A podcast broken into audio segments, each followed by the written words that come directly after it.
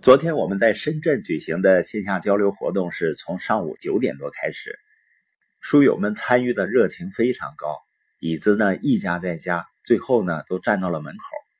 会议一直持续到晚上九点多，中间呢只是休息了一个多小时。结束以后呢，很多书友久久不愿离开，继续讨论。今天呢，我们聊一下怎么样让一个机构、一个组织或者团队高效的运作。关键点呢，在于团队的成员在很多层面上必须要保持一致。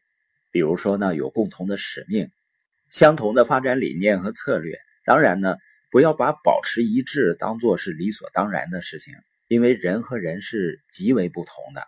我们每个人看自己、看待世界都有自己独特的方式。所以，对一个团队来说呢，团队成员之间有分歧才是正常的。由于分歧引起的步调不一致呢，这个问题一般有两个主要原因，一个呢就是误解，有的呢是根本上存在分歧。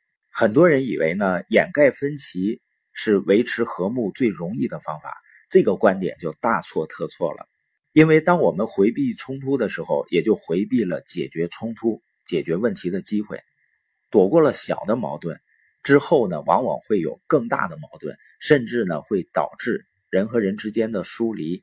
只有积极面对、积极的解决这些小的矛盾，才会更好的维持长久的良好的关系。那怎么来处理好这个分歧呢？就是当事方之间啊，要开放、坚定的进行高质量的反复讨论，细心的梳理所有问题的过程，这样呢能帮助双方了解。这之前不清楚的一些情况，而且理性解决分歧的过程呢，不是斗争，目标呢不是为了说服对方他错了你对了，而是发掘事实，明确行动方案。要想能够做到这些呢，实际上从心态上要认识到，分歧和冲突呢，如果处理的好呢，它是好事儿，因为它能够更让大家加强对彼此的了解。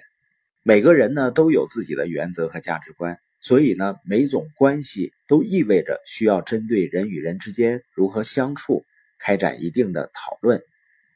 人们对彼此的了解，要么让关系更密切，要么更疏远。如果你们的原则是一致的，你们就能够通过妥协互相解决分歧，你们就会更加亲密。否则呢，就会分道扬镳。对分歧进行公开讨论，能确保消除误解。如果不能持续的这样做，观点的分歧就会扩大，直至爆发大的冲突。所以呢，在达成共识上要不吝惜时间和精力，因为这是你能所做出的最佳投资。对于冲突和分歧，积极解决的态度呢，是适合所有的人际关系。我们书友会要用十五年的时间，影响一亿中国人读书，一千个家庭实现财务自由。积极的影响这个世界，一起来吧。